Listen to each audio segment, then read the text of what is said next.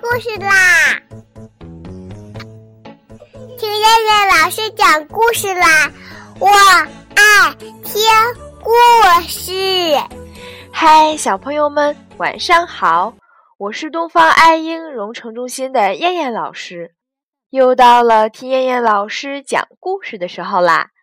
现在，请小朋友们自己在床上躺好，我们一起听故事。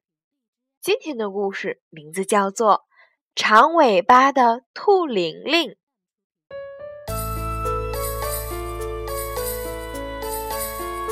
森林王国近来发生了一件稀奇的事儿：小兔玲玲突然长出一条又细又长的尾巴，这可把活泼开朗的玲玲急坏了。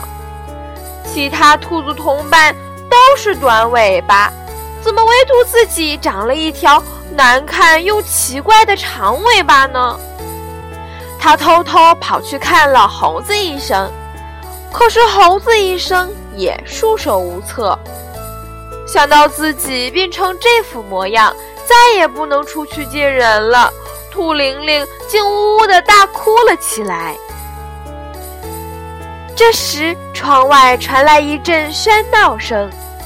兔玲玲仔细一听，还伴有加油的呼喊声。她趴在窗前向外张望，原来是大家在为小象笨笨呐喊。几只黄莺正在夸奖小象：“你看，你看，笨笨滑得真快呀！那么庞大的身躯，还能做这样灵巧的动作。加油，笨笨！加油，笨笨！”大白鹅。公鸡、鸭子、松鼠和山羊围成一圈，齐声给小象助威。在大家的欢呼声中，只见小象笨笨扬起长鼻子，两条粗壮的后腿稳稳地踩在滑板车上，前腿紧紧地握住车把手，飞快地移动着滑板车。看到这些。兔玲玲不由得想起前段时间小象笨笨刚开始学习滑板车的情景。一开始大家都不相信身材笨重的小象能够学会滑板车，可是笨笨不怕吃苦，更不怕别人的嘲笑，他坚持每天练习，最后终于成功了。这个过程中遇到的困难和付出的汗水，只有小象自己知道。和小象比起来，自己真是没用。嗯，我是不是应该勇敢地走出去呢？正在兔玲玲犹豫不决的时候，一只黄莺飞到了兔玲玲的窗台上，它招呼兔玲玲一起去观看小象笨笨的表演。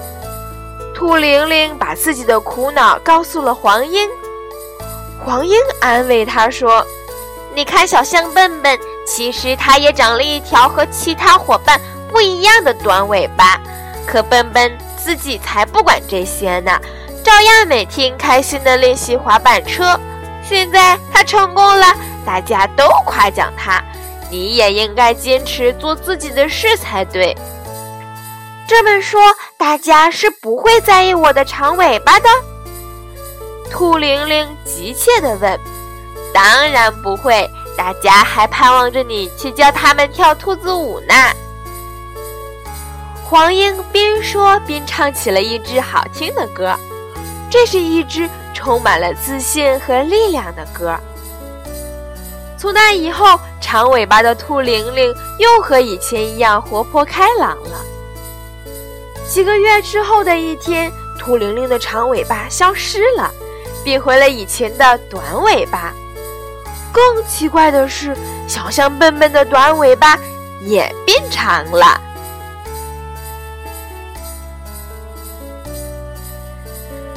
好了，小朋友们，我们今天晚上的故事就先讲到这啦。我们明天晚上再来一起听故事啦。现在闭上眼睛睡觉吧。小朋友们，晚安。